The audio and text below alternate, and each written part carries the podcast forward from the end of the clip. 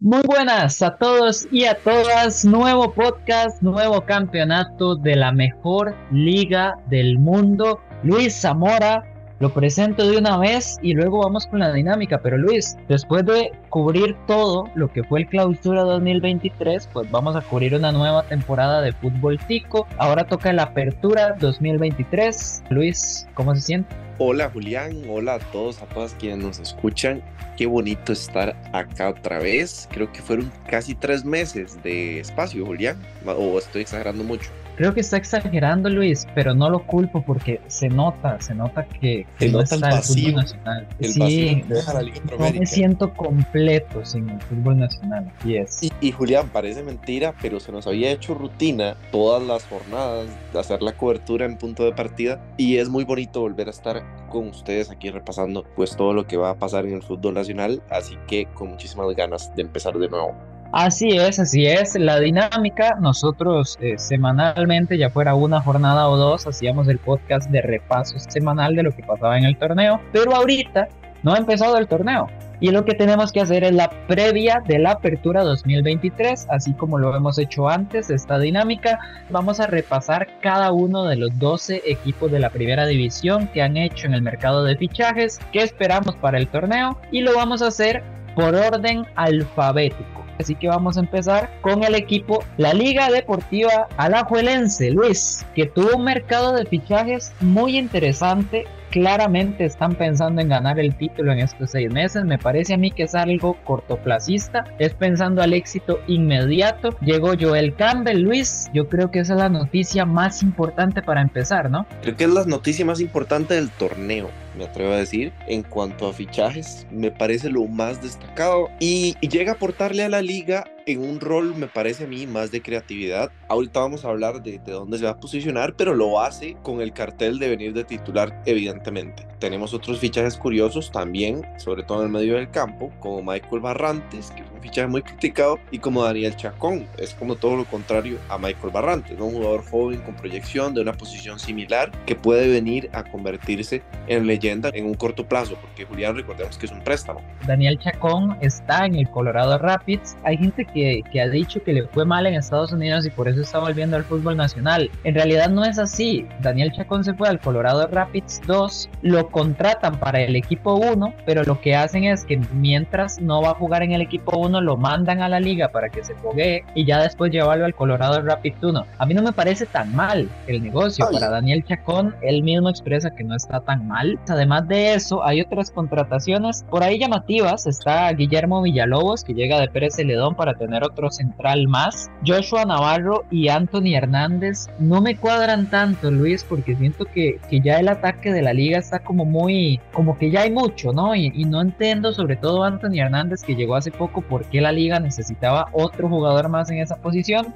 Pero bueno, no está mal tener profundidad de banquillo. Se criticó mucho el torneo pasado que la liga no tenía banca directamente, que eran 11 jugadores y poco más. Ahora no se le va a poder poner esa excusa al trabajo que haga Andrés Careví. Pero Luis, hablemos sí del rol de Joel Campbell, porque la liga en ataque Carlos Mora, Aaron Suárez, Yosimar Alcócer y Johan Venegas. ¿A quién sacás? Yo sacaría a Venegas, pero claro, Venegas viene haciendo muchos goles en pretemporada. Fue el goleador del torneo pasado, Luis. Es cierto que tener a Joel Campbell es bueno para cualquier equipo, pero en este caso para la liga, Luis, también tiene el contra de que tienes que sentar a un jugador que lo ha estado haciendo bien. Los fichajes en ofensiva de la liga los veo muy innecesarios sí hay que dar profundidad de plantilla y creo que para el recambio Joshua Navarro no está mal, incluso Anthony Hernández pensando en una posible venta de alguno de los dos extremos no está mal, pero hacer esos fichajes luego de haber traído a Joel Campbell eso sí me parece mal, porque Campbell puede jugar en todas las posiciones de ataque y eso ya significa una opción de recambio para todas las posiciones.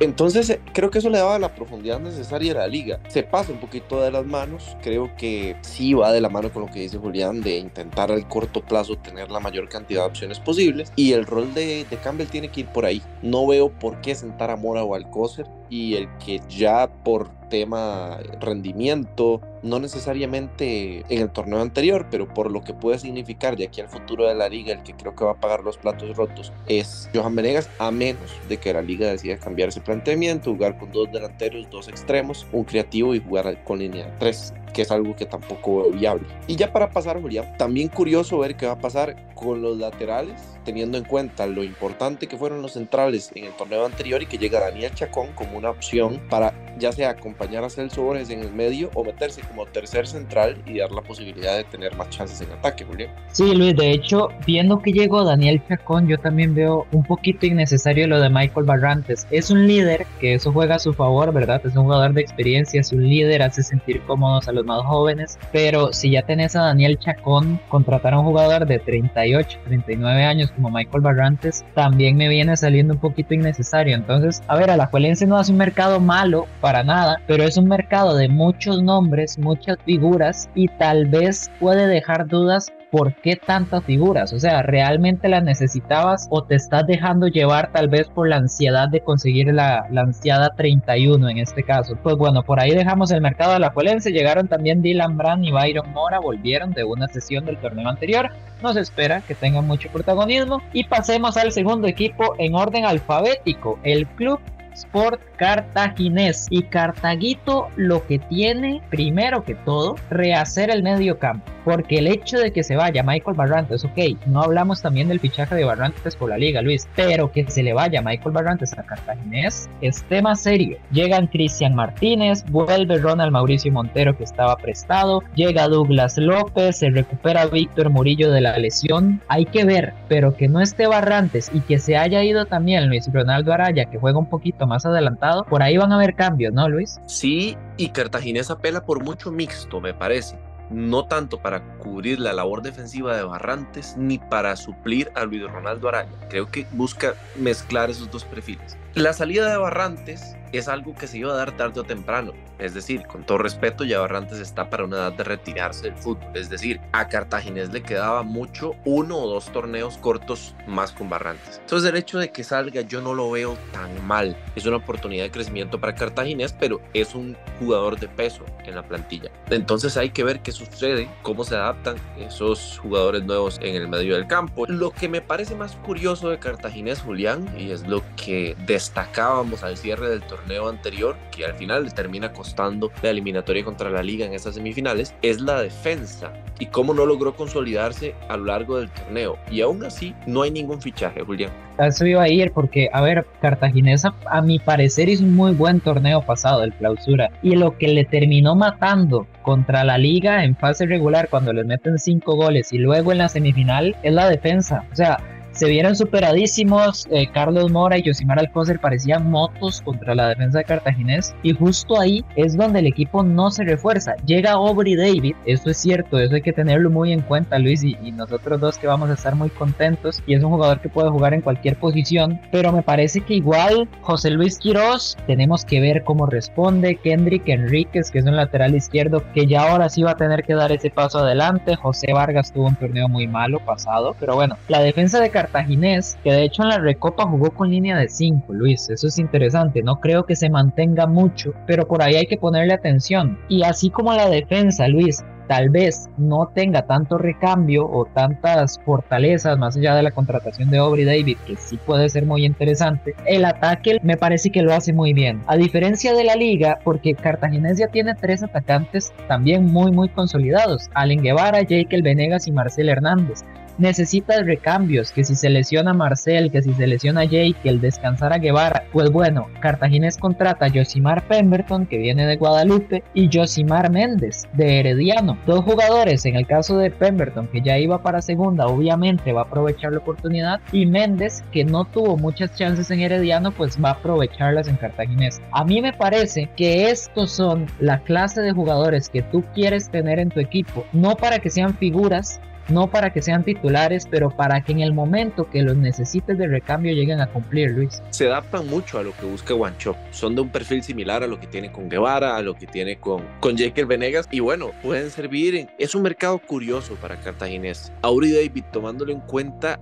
llega a reforzar tal vez la zona más vulnerable. Y si tomamos en cuenta eso, viendo cómo pueden adaptarse los fichajes en medio del campo, puede ser un torneo prometedor para Cartaginés. Eso sí, no le veo plantilla para ser líder, lo veo igual. Y ahorita al final vamos a hablar un poco de eso, de las expectativas para cada equipo, pero lo veo peleando la clasificación igual. Sí, Luis, nada más para terminar, contratan también a Justin Daly. A mí, a mí no me hace mucha ilusión, pero bueno, supongo que también va por el lado del, del refuerzo, reforzar el banquillo por parte de Cartagena. Vamos a ver cómo le va a Guancho en su segundo torneo con este proyecto en la provincia de Cartago. Seguimos con el repaso de los equipos. Luis viene uno de los equipos que a mí personalmente me deja más dudas el Municipal Grecia, el equipo que se salvó de descender de milagro. Y a pesar de que no descendió, me pareció a mí el peor equipo del torneo pasado. ¿Qué pasa entonces? Que hacen un cambio total del equipo, Luis. Todos los jugadores que tenían prestados se van, Matthew Bolaños, Daniel Salas, Angel Escoe, se fue Alfonso Quesada, que es el,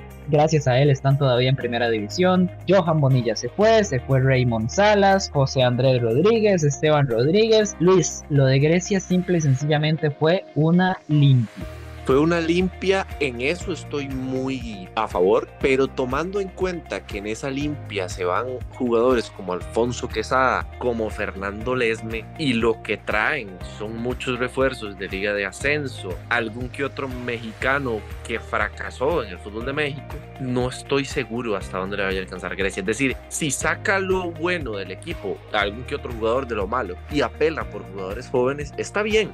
Yo no veo nada malo en eso. Lo malo es el peso de la plantilla, sobre quién va a recaer. Es decir, Grecia a mi criterio es un mercado pobre. Y no significa con esto que le vaya a ir mal en el torneo. Si analizamos lo que dijimos de San Carlos el torneo anterior, que puede ser un torneo de transición, pues creo que puede ir en la misma línea. Pero hay que ver sobre qué se sustenta ese proyecto. Y se mantienen los mismos Esteban Ramírez, eh, Giancarlo Agüero, etcétera, que tampoco es que hayan liderado el proyecto para bien en su momento. Entonces me dejan muchas dudas por ahí. Pero por lo demás, en realidad son expectativas todo lo que podríamos decir. Y por lo demás, habrá que ver cómo se desarrolla el torneo. Rodrigo Javier Noya es un central mexicano. Mide como dos metros, la verdad, o sea, de verdad es muy alto. Facundo Makarov, argentino, no lo conozco.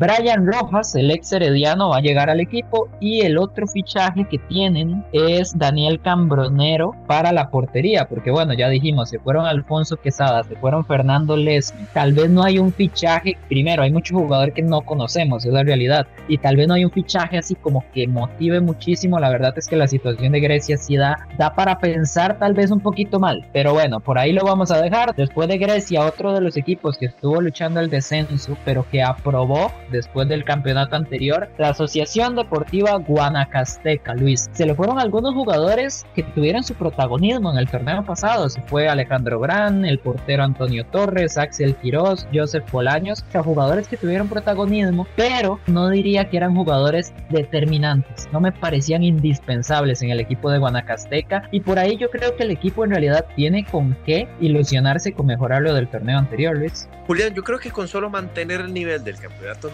cumpliría. Cumpliría mucho porque significaría ya quitarse el peso de encima para el torneo que llega de pelear por el descenso. En su momento, Joseph Bolaños, Axel Quiroz, Antonio Torres, el mismo Alejandro Brán, creo que fueron jugadores muy importantes, pero a excepción de Brán, en el último torneo, no siento que hayan sido tan indispensables los otros tres. Entonces es un buen momento para dar ese cambio. Trae jugadores interesantes, sobre todo quiero ver qué hace el Cubo Torres. Viene, viene con nombre, Julián, y, no solo nombre, sino destacadas participaciones a lo largo creo que es de los fichajes, es de los fichajes más interesantes para el campeonato, o sea, yo lo digo así. Y le podría incluso abrir mercado a la Liga Nacional en caso de que salga bien, en caso de que, bueno, muchas cosas más. Incluso ahora lo podríamos relacionar con lo de Paco Palencia en Sporting, pero me gusta me gusta lo que hace Guanacasteca porque de la mano ya ahora sí de un entrenador que sabe lo que quiere, pues deja ir, pero también retiene un poco y la base se mantiene. El no dejar ir a José Pablo Córdoba me parece que ya es ganancia. Expectativas de Guanacasteca altas. ¿Altas en qué? En competir el torneo anterior, en la última jornada, todavía tenía un chance matemático, por lo menos en la penúltima de clasificar. Entonces me espero algo parecido, que pelee. Yo, también, Luis, y como decís, o sea, se va Axel Quiroz, que fue importante, sí, pero sobre la recta final del torneo jugaba Sean Johnson. y él se queda y está más joven. Que se fue Joseph Bolaños, ahí estaba Dariel Castrillo, que hasta anotó un par de goles, que es más joven también. O sea, yo creo que al final de cuentas Horacio Esquivel logra quedarse con jugadores jóvenes, que es lo que le gusta, o por lo menos algo que sabe hacer muy bien, desarrollarlos. Y además de eso, los jugadores que pierde, como ya hemos dicho, ¿verdad? No eran determinantes, no eran indispensables para el equipo. Por ahí Guanacasteca, sí, ¿por qué no volver a verlo en esa parte alta de, de la mitad de la tabla para arriba? Es un buen mercado para Guanacasteca, interesante ahora que va a haber un clásico de la Pampa,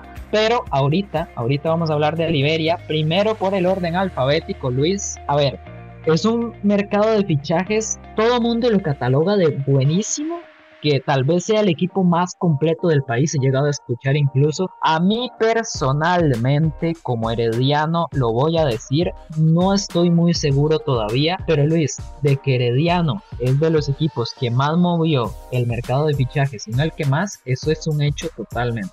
Sí, se mueve mucho, es un mercado muy activo para Heredia, pero creo que la gente confunde eso mucho con éxito. En la portería, creo que va a atajar Aaron Cruz, parece... Que a mí me parece mal. Sí, porque bueno, pues el portero suplente que traen es superior a mi criterio. Además, Lescano ya ha estado en procesos de selección, está joven, para mí sería un error que el portero sea Aaron Cruz, pero bueno. En defensa sigo pensando igual, todavía no logra encontrar esos refuerzos, Julián. Luis, es que, a ver, nosotros sabemos que a Justin Campos le gusta jugar mucho la línea de 5, porque lo había hecho con Jicaral, lo hizo con Saprisa, lo había hecho con Herediano antes de irse a Saprisa. Sabemos que es algo que le gusta. Y a ver, yo veo que Herediano tenía a Aaron Salazar, a Fernán Faerron, a Keiner Brown, a Basulto, y además de eso le traen a Everardo Rubio, que me parece un buen jugador, la verdad, cuando estuvo con Santos de Guapiles lo hizo muy bien. Y yo digo, bueno, Herediano de repente tiene cinco defensas centrales y los cinco podrían ser titulares. No, Julián. A ver, Keiner Brown no puede ser titular tipo aspirante al título. Estoy totalmente de acuerdo. De hecho, me voy a arriesgar y voy a decir que Fernán Faerron tampoco. Si hablamos de fútbol, yo creo que tal vez le alcance, pero si hablamos de todo lo que conlleva ser Fernán Faerron, ahí cambia la cosa. Yo creo que por ahí es por donde va el mercado herediano. O sea, tiene mucho nombre, tiene mucho ah, jugador que incluso ha llegado a ser exitoso, pero el estado de forma en este momento es lo que me deja dudas. Por ejemplo, avancemos un poquito. Traes a Alan Cruz. Alan Cruz cuando se fue de Herediano y se fue a Estados Unidos era el mejor contención de este país, por lo menos estaba top 3 Luis. Ahorita me deja muchas más dudas y yo no sé si vaya a ser un fichaje exitoso en este caso. Y es esa clase de movimientos, por ejemplo, traes un central como Gerardo Rubio, llenas el equipo de centrales, pero también traes a David Vega, te dejas a, Jesús Godínez que a mí no me parece, traes a Luis Ronaldo Araya, Elías Aguilar, entonces traes muchos defensas, traes muchos atacantes y entonces yo me pregunto, ¿cómo va a jugar el equipo? Yo no dudo de la capacidad de Justin Campos, yo no dudo que es un equipo con mucho potencial, pero así de primeras me deja muchas dudas este equipo de Herediano, Luis. A mí lo que más duda me deja de Heredia es primero que no refuerza la zona que a mí me parece más endeble, que son los laterales, que en media cancha trae mucho jugador del mismo perfil que ya tiene, es decir, si Gerson Torres se va, no lo sé, de momento no se ha ido y David Vega juega en la misma posición. ¿qué vamos a hacer con los dos? O sea, alguno de los dos tiene que ser suplente. Y para traer un suplente tan, caro y tener posiciones sin cubrir, no empato con ese criterio. Luego traes a Elías después de haber traído a Luis Ronaldo Araya. No sé, o sea, tenemos cuatro jugadores para un puesto que pueden ocupar más posiciones, sí, pero es que en las otras posiciones también hay jugadores que tienen la capacidad de ser titular. Traen a Joseph Bolaños. A mí me parece un buen jugador, pero ¿para qué con la plantilla que tiene Heredia? No lo aprovecharía más Guanacasteca.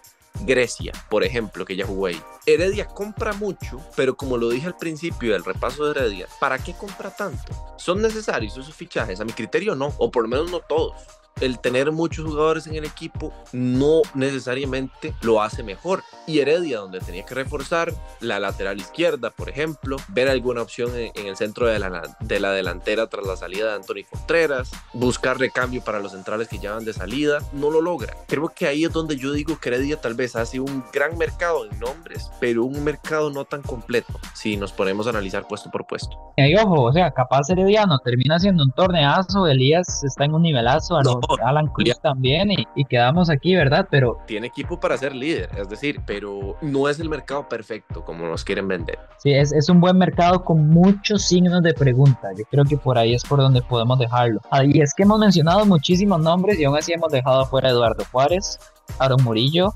Alejandro Brand que vuelve, Daniel Salas que vuelve, Fernando Piñar, está Velázquez, es demasiado, es demasiado. Sin duda va a ser de los equipos a ponerle más el ojo en el campeonato, independientemente de cómo les vaya. Pasamos con el recién ascendido, me da muchísimo gusto a mí, o sea, la verdad estoy muy contento de que se sume a la primera división en lugar del equipo de Guadalupe, el Municipal Liberia. Y fieles a su palabra, Luis, los directivos dijeron, si ustedes ascienden, si ustedes son bicampeones de ascenso, les prometemos que todo el equipo se va a primera división. Cumplieron. Renovaron a Minor Díaz, renovaron a los asistentes técnicos Luis, Liberia tiene llegadas, pero no tiene salidas y a mí por lo menos es algo que me gusta mucho me atrevo a decirlo, para mí es el mejor mercado de todo el torneo. Entendiendo los recursos, ¿verdad? Si la liga puede comprar a Campbell, será un gran fichaje. Pero Liberia, que no puede traerse jugadores de ese estilo, mantener todo su equipo de ascenso y traer fichajes de experiencia, como Minor Scoe, como Marvin Angulo, como Fabricio Ramírez, jugadores eh, un poquito más desequilibrantes como Bernie Burke, complementar lo que ya tiene, que ya por sí Liberia tenía un gran equipo que logró me parece que tres campeonatos de segunda división consecutivos ser líder de la fase regular de su grupo, ya eso es material suficiente para tenerlo en cuenta. Y si a eso le sumamos cinco refuerzos buenos para cualquier equipo de casi cualquier equipo de la primera división, nos formamos una plantilla que antes era competitiva y que ahora va a ser competitiva pero con variantes. Y hay que tenerle el ojo a Liberia porque es un equipo que ya sabemos que es fuerte por su estadio, por su afición, por su historia, que es uno de los equipos que tiene campeonatos. Y si le sumamos a eso jugadores buenos, hay que ponerle el ojo a Liberia, Julián un proyecto que ha estado creciendo mucho también, porque la realidad es que detrás viene una directiva y que ha estado trabajando bien las cosas como son. Y sí, Luis, un equipo que ha dominado tanto y tan bien la liga de ascenso y que mantiene a todas sus figuras con estos refuerzos, yo creo que lo que le queda es dar ese siguiente paso y empezar a competir de una vez en primera división, con el aliciente además de que tenemos clásico de la Pampa, Luis, y yo desde ya, desde ya me quiero ver un Liberia Guanacasteca, y eso es algo que le va a sumar mucho muchísimo al fútbol costarricense. Hace unos años nosotros decíamos que Guanacaste necesitaba un equipo de primera división y ahora tenemos dos y dos que esperamos que por lo menos estén ahí en media tabla compitiendo, incomodando. Entonces yo creo que no deja de ser algo muy positivo lo de Liberia. Y pasamos a otro equipo que viene de una temporada muy floja, que el mercado de fichajes ni es excepcional ni es terrible, Luis. Yo creo que lo deja en una situación similar, sinceramente. Estamos hablando de Pérez Celedón. Lo más interesante que se le van Guillermo Villalobos y Joshua Navarro, que son los jugadores que contrata la liga, que vuelve Justin Monge, que para mí es un acierto, para mí en realidad no debió irse, y llega Jürgens Montenegro, Greichel Pérez, Matthew Bolaños, o sea, yo creo que queda en una situación similar, ¿no, Luis, el equipo de Pérez Celedón? En cuanto a nombres, sí, pero yo sí veo más expectativas, más esperanzas en este torneo que en el anterior, porque hay más jugador con rodaje en el fútbol nacional.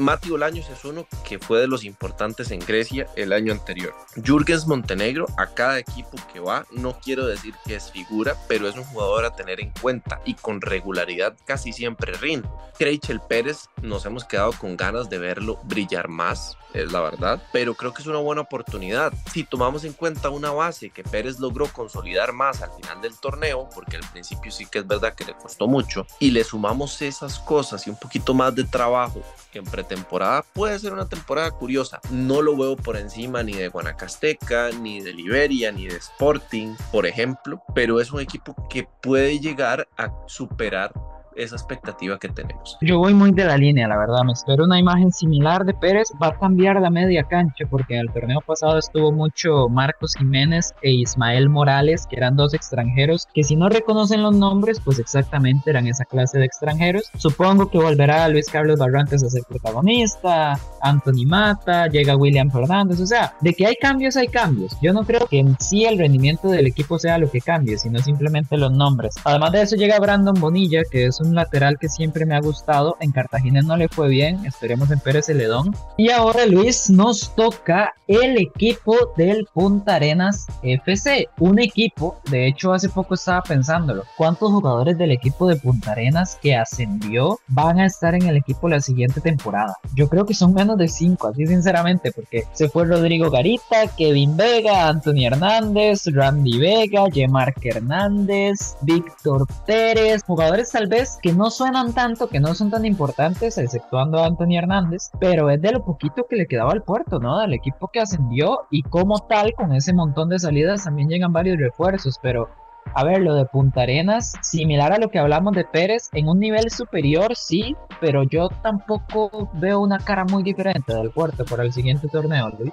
Muy parecido, es decir, en defensa creo que Lautaro Ayala sí mejora la situación. En Guadalupe era de lo poquito rescatable que tenía el, el equipo, a mí me gustaba bastante. Por lo demás, el perder a Cuero y a Montero significa tal vez perder un poco la identidad del medio campo de Punta Arenas. Y a Fernández también, Luis, a William Fernández. Y en ataque se va el más importante, Anthony Hernández, que si bien era mal utilizado en Punta Arenas, creo aún así que era el jugador más importante del equipo. Es cierto que traen jugadores de renombre, como Barlon Sequeira, como Brian López, pero a mí sí me parece que va peor Punta Arenas, Julián. Hay que ver eso sí, si lo que trae el técnico se adapta un poco más a lo que quiere hacer, pues aunque a veces los nombres no sean superiores a los que estaban, puede ser que un equipo con menos renombre termine jugando mejor porque son jugadores que se adaptan a la idea del DT, pero de buenas a primeras me atrevo a decir que él puede ir hasta un poco peor a Punta Arenas. Hay que ver, porque también el torneo anterior entra en una mala racha innecesaria, es decir, creo que son factores muy externos, los de Punta Arenas. Si ahora ya logra concentrarse un poquito más en el ámbito futbolístico, aunque no juegue bien como la temporada anterior, creo que si no logra meterse en uno de esos baches negativos, incluso hasta puede mejorar su torneo. Pero por nombres, creo que está peor. Sí, a mí tal vez lo que me motiva para pensar que le puede ir un poquito mejor a Punta Arenas es que es cierto, por nombres, a ver, un Barlon Sequeira, Juan Pablo Ledesma, que ha generado mucha expectativa, el hijo de Fronal Ledesma, que es un jovencito formado en la liga, que llegue Brian López después de una lesión muy grave, Adrián Lozano que jugó en México, incluso creo que estuvo llamado una vez a la selección, Rashir Parkins, Andrei Mora, Luis Miguel Franco que jugaba en Herediano, o sea, si llega un jugador de renombre, estamos de acuerdo que tal vez no es que sea para emocionarnos y tirar al equipo para arriba, ¿verdad? Pero yo creo que por lo menos el hecho de que pueda empezar el torneo Heiner Segura va a ayudar un poquito a Punta Arenas. A mí personalmente nunca me gustó lo de, lo de Vargas como entrenador del equipo de Punta Arenas. Heiner Segura llegó al equipo en un momento muy complicado. Vamos a ver si ya pudiendo trabajar un poquito más desde el inicio logra pues acomodar un sistema, tal vez. Yo no espero tantísimo del puerto, pero yo sí creo tal vez un poquito de diferencia de Luis que pueda hacerlo mejor que el torneo anterior. Yo creo que con eso podemos pasar a Punta Arena, nos esperamos algo similar a final de cuentas. Y ahora vayamos al proyecto de San Carlos, Luis, que tanto nos gustó del campeonato anterior. En el Media Day de UNAFUT le preguntan a Víctor Abelenda, el técnico, que si para ellos sería un fracaso no clasificar a semifinales. Y él dice no. Y de repente como que todos los periodistas se sorprenden y dicen, no sería un fracaso. Y él dice, el objetivo de nosotros no es meternos a semifinales, el objetivo de nosotros es consolidar jugadores de nuestra cantera, acomodar las finanzas del equipo y cuando esos canteranos estén consolidados, ahí sí, pelear una clasificación y pelear un campeonato. Yo he escuchado mucha gente decir que eso es terrible, que un equipo no puede ir perdiendo desde el inicio, que usted no puede ir falto de ambición. A mí personalmente me parece que de esos proyectos que en este país no existen y que hacen falta. Genial, Julián. Me parece que lo que hace falta para que este fútbol sea profesional es que se consoliden proyectos, no que se ganen títulos. Porque ganar títulos como lo veníamos analizando en la parte inicial del podcast, depende de muchos factores, más en este torneo que es demasiado emocional. A veces un equipo gana un torneo invicto y no tiene ningún proyecto, no tiene ninguna idea de juego, no tiene ninguna identidad, simplemente gana porque tiene los mejores jugadores y cuando esos jugadores ya no estén, entonces pues el proyecto se va a caer el proyecto que lleva Armando Sporting desde hace un buen tiempo es importante para el fútbol nacional. El proyecto que inició San Carlos el torneo anterior es importante para el fútbol nacional y lo que viene haciendo Santos desde hace varios años también es importante. Eso hace crecer el fútbol, porque lo que hace crecer el fútbol no es que la liga, que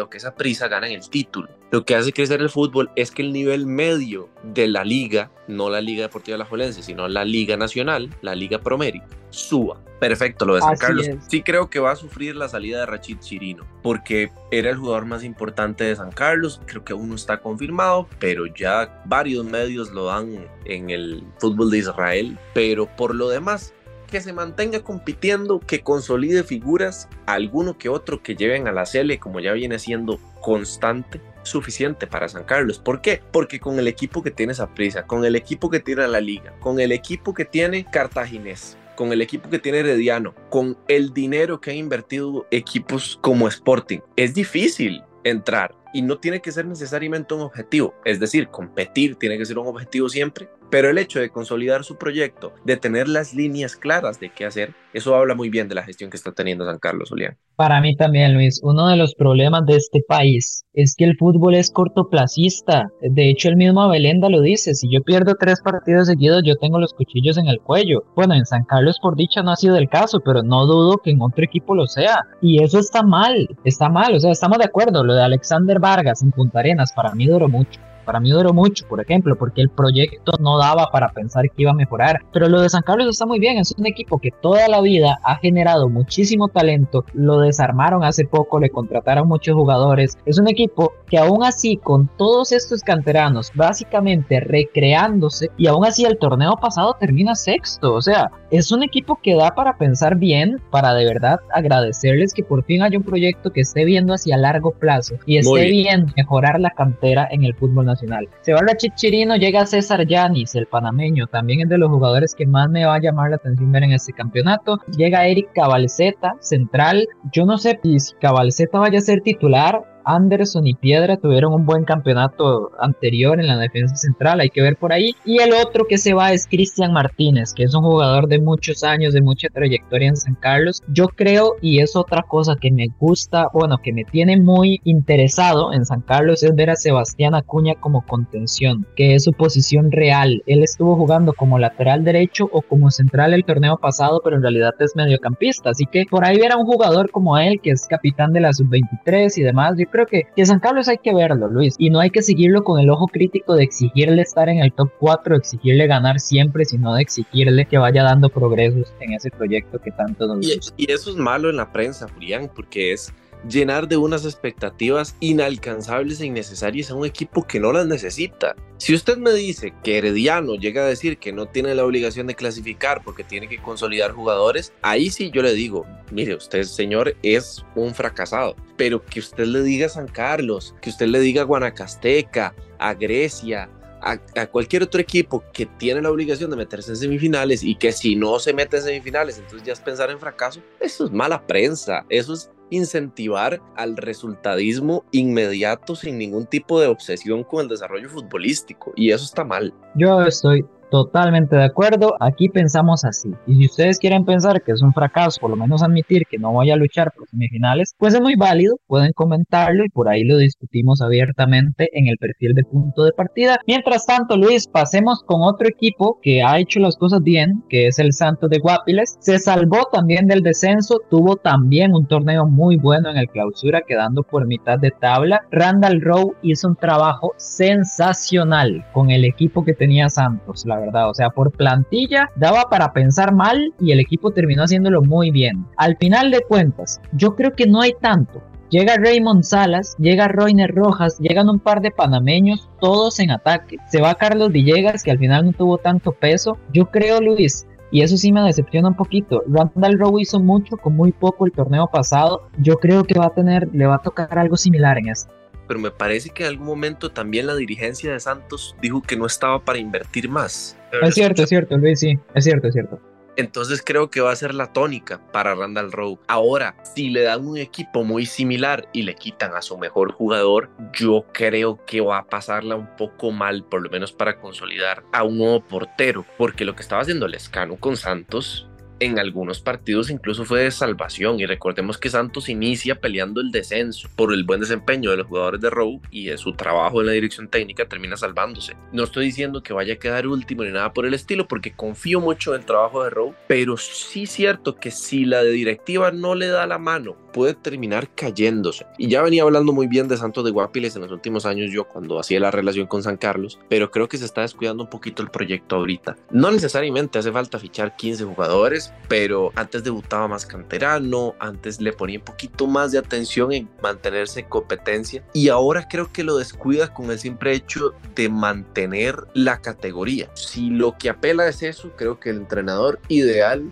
es Randall Rowe tal vez sea una palabra un poco fuerte, pero no me viene otra, eh, tal vez está apostando sobrevivir, ¿no? Un poco, o sea, hacer un buen torneo, estar ahí media tabla, ¿por qué no? Igual que el torneo anterior, con un equipo que ellos saben, o sea, ellos mismos saben que no se reforzó tal vez lo que debería, pero bueno, aguantemos, aguantemos estos seis meses y ya el equipo ojalá pueda ir renaciendo de a poco. Yo creo que ese es como el pensamiento que tiene en este momento en Guapiles se le va Lescano, ya lo mencionó el Luis, Villegas, Douglas Siqueira, que la verdad se consolidó bastante bien el torneo pasado y se va. Es un equipo que con lo poquito que tiene va a tener que seguir trabajando y por ahí vamos a ver cómo se desarrolla este equipo de Santos que de una u otra forma se las va a arreglar para ser incómodo. Eso yo no tengo ninguna duda. Luis, un equipo que parece no incomodarle nada, es el Deportivo Saprissa, Luis. Bicampeón, supercampeón, recampeón. Y la verdad, Luis, es que hay una cosita aquí que debería preocupar al resto de equipos y no es por caer mal a los que no sean morados, pero la verdad es que cuando un equipo como Saprisa sobre todo se acostumbra a ganar, es peligroso. Es muy peligroso, no solo por el hecho de, de ese aura de, de campeón, de saber qué es lo que tiene que hacer para ganar, sino porque los jugadores, que en muchos de los casos son jóvenes o son apuestas, cuando terminan consolidándose, forman un equipo que ya tiene ese ADN. Le pasó mucho al, y manteniendo la distancia, le pasa mucho al Madrid que gana las tres Champions seguidas, ¿no? que al principio era un Madrid de dudas, de un entrenador novato de alguna u otra forma, y termina consolidándose al punto de que nadie lo lograba vencer y en ocasiones de manera inexplicable, ¿no? E, equipos que tenían más plantilla equipos que invertían más en fichajes y terminaba ganando siempre el Madrid. Con Saprisa está pasando algo, manteniendo las distancias de nuevo, un poco similar, pero creo que este torneo no es que Saprisa no lo vaya a ganar, que está evidentemente entre los favoritos, pero por lo menos en rendimiento durante todo el torneo no sé si le alcance para ser el mejor. El mercado de Saprisa no me parece tan bueno. Las salidas están bien, no deja ir nada muy relevante. Álvaro Zamora es el, a mi criterio, el que se va, que es más relevante de, todo el equipo y mantiene la base. Trae a Yorkaev, que para mí no va a ser titular. Trae a Chirinos, que yo no soy hater del fútbol hondureño, pero a Zaprisa llevan 25 años de que un fichaje hondureño no le sale bien. El que sí me parece un gran fichaje, que es gratis, es Douglas Equeira porque le viene a dar ese recambio que no tenía en defensa. Y Jefferson Brenes, los dos partidos que he jugado me ha parecido justo para lo que esa prisa necesita. Le hacía falta ese jugador que no es tan brusco como David Guzmán, pero tampoco tan técnico como Mariano Torres. Para que me entiendan, le hacían falta un suplente de Justin Salas y lo tiene. Pero aún así, no creo que el mercado haya sido tan contundente si la liga, si Heredia logra consolidar lo que ficha, tiene mayor plantel para competir que esa prisa. Es interesante porque ¿verdad? Uno dice, no hay que cambiar mucho a un equipo que ya es bicampeón, y bueno, luego gana estas dos copas esta última semana. No hay que cambiarle mucho, y yo estoy de acuerdo, o sea, si ya tenés una base ganadora y que ha ganado también, pues manténela. Con expectativa lo de Chirinos, siento que lo va a hacer bien Luis, y para Saprissa sería algo buenísimo, porque consolida a Paradela, a Warren Madrigal, y ya tendría el acompañante de ellos dos en Michael Chirinos. Es cierto que no es un mercado de tanto renombre o que haya dado tanto que hablar como los de la Liga o los de Herediano, por ejemplo, pero yo creo que igual esa prisa no es descabellado pensar que gane un tricampeonato, pero es cierto, tal vez le hace falta uno o dos jugadores de recambio de estos que venimos hablando como para, para dejar la tranquilidad de que por lo menos puede sacar adelante un semestre de unos 45 partidos que hay en estos meses, ¿no? yo creo que los fichajes de esa prisa son geniales si no hubiera lesiones. Y a partir de las lesiones, que es un tema que se tiene que tomar en cuenta y a partir de que esa prisa tiene que jugar Copa, Torneo y Copa Internacional, ahí cambia un poco la cosa. A esa prisa en defensa le hacía falta nada más un lateral. Lo trajo. Bien. Mantiene a Chamorro o parece ser que lo va a mantener y tiene a Esteban Alvarado. En media cancha, ¿qué hacía falta? Ese jugador que estuviera cuando faltara o Justin Salas o David Guzmán. Está no hay recambio para Mariano, pero se puede utilizar a Ulises. Y le hacía falta un extremo con la salida de Álvaro Zamora y lo trae. Es decir, prisa se mantiene con lo que tenía y trae dos refuerzos que para mí son clave, que es el lateral y el mediocampista. Le va a alcanzar y no sé, porque le alcanzó cuando Heredia y la liga no estaban tan reforzados. Hay que ver ahora si le sigue alcanzando. Esa es la incógnita. Pero bueno, pasemos a Sporting.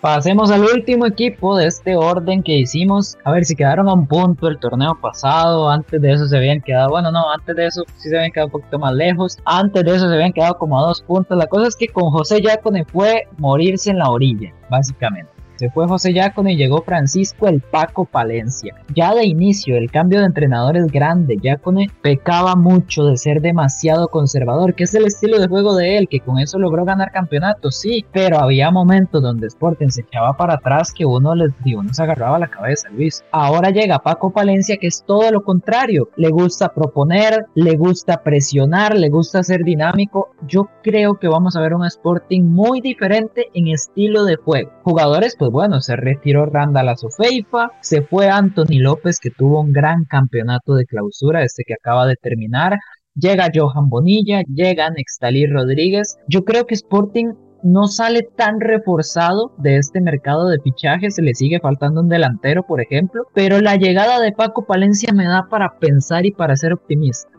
Me gustan dos cosas. El cambio de estilo, que creo que ya le hacía falta, porque si bien tenía buenas defensas, el estilo defensivo no era lo que solicitaba Sporting a mi criterio. Y otra cosa que me alienta mucho, con todo respeto para Sofeifa y para Anthony López, es que esa salida le va a dar espacio a ser el único medio centro del equipo a Luis Flores. Y el equipo se sentía muy cómodo con él jugando como contención. Julián planteaba la pregunta de ahora quién va a jugar en tres cuartos, ¿no? ¿Quién va a hacer ese enganche? Y más aún sabiendo que tal vez no hay un 9 fijo. Yo siento que Sporting va a jugar mucho por las bandas. Y no está mal, porque ficha para eso. Hay que ver qué plantea Palencia. Es un equipo hecho con un objetivo y es competir la clasificación. No sé si le va a dar, pero Julián tira una bomba. Yo creo que este año sí. Opa, opa, ojo por ahí, sí. Yo, yo creo que es un equipo que va a buscar más atacar por las bandas que por su delantero centro, que es lo que le venimos reclamando hace mucho. Siento que ahí es donde peca Sporting. O sea, no es posible que con todo el equipo que tiene, después de todas las experiencias, no, no inviertas en un delantero centro de peso. Pero cuidado, o sea, no está mal tirado. Ya el torneo pasado perfectamente Sporting se pudo meter, estuvo en el top 4 casi todo el torneo y ahorita no le queda más que eso, yo creo. O sea, para Sporting sí sería un fracaso no entrar al top 4. Yo lo veo de esa manera. Llegaron además Walter Cortés, llegó José Miguel Cubero, Justin Salinas y llegó un mexicano, Luis Donaldo Hernández. Me suena Luis Donaldo Hernández, Julián. Me suena de haber jugado en el Toluca, me suena de haber jugado en el Necaxa, me suena de la Liga MX y me gusta. Es un fichaje interesante, así como llega Paco Palencia, pues llega un central interesante. Ya no va a jugar tanto Ariel Soto, yo creo que es algo que el equipo va a agradecer. Ariel Soto para mí no debería ser titular en un equipo que aspira a semifinales. Sí es un buen suplente, pero no debería ser titular. Y bueno, ahora con Denis Castillo, con Luis Donaldo Hernández y con Kevin Fajardo, pues bueno, yo creo que Sporting se refuerza bastante bien en esa zona. Vamos a ver cómo le va a Luis y de una vez tiramos la sección de cositas que en realidad nada más es un par de noticias. El equipo del Club Sport Herediano, que tanto se ha estado mencionando que quiere volver a jugar en su provincia, volver a acercarse a la gente, que vuelva a llenarse el estadio, Herediano va a jugar en el Estadio Carlos Alvarado de Santa Bárbara. No va a jugar en Santa Bárbara hasta dentro de unos meses porque necesita hacerle remodelaciones al estadio. Para mí, y ellos mismos lo dijeron, tiene que hacerle bastantes, es una inversión importante. A mí no me parece un estadio de primera división directamente, pero bueno, después de las remodelaciones supongo que lo será y quedará habilitado para eso. Mientras tanto, pues va a seguir jugando en el Joyella Fonseca y el otro caso es el de Grecia. Grecia ya lo habíamos discutido en, los podcasts anteriores del torneo pasado.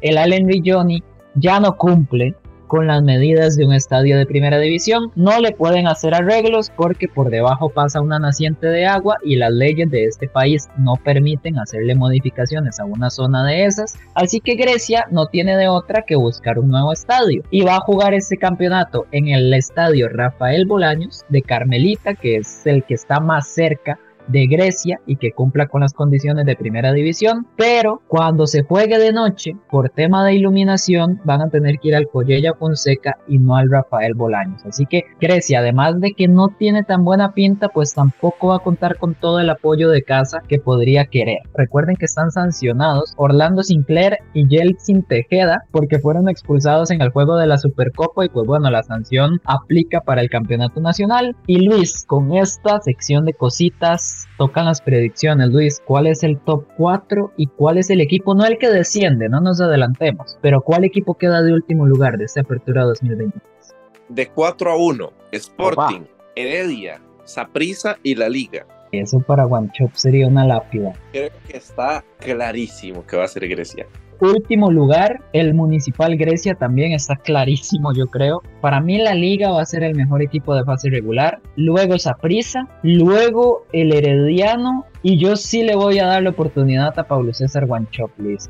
A mí Sporting, no sé, no me llenó el mercado, lo voy a dejar por fuera otra vez podríamos hacer una sección de leyendo comentarios. Entonces, puede ser en los mismos comentarios del podcast, en el comentario del headliner, en los comentarios de los posteos de la tabla. Si quieren dejar un comentario por ahí para que lo discutamos, algún tema curioso para traer al podcast, pues ¿por qué no? No está mal. No está mal, no está nada mal. Me gusta la propuesta y ahí le queda la propuesta a nuestros seguidores que por cierto, si no nos siguen, vayan a escucharnos, vayan a escucharnos, bueno, sí, a Spotify, punto de partida, pero vayan a seguirnos también en Instagram, punto de partida, guion bajo CR, también en TikTok y en Facebook. Así que con esto, Luis, un placer, primer podcast de la Apertura 2023, una nueva temporada, estamos cubriendo como siempre voleibol, baloncesto, vamos a cubrir Champions League y demás deporte costarricense. Déjenos sus comentarios una vez más. Una vez más, Luis Zamora, muchísimas gracias. Un placer. Nos vemos dentro de una semanita, ¿no, Luis? Y hasta la próxima. Hasta la próxima.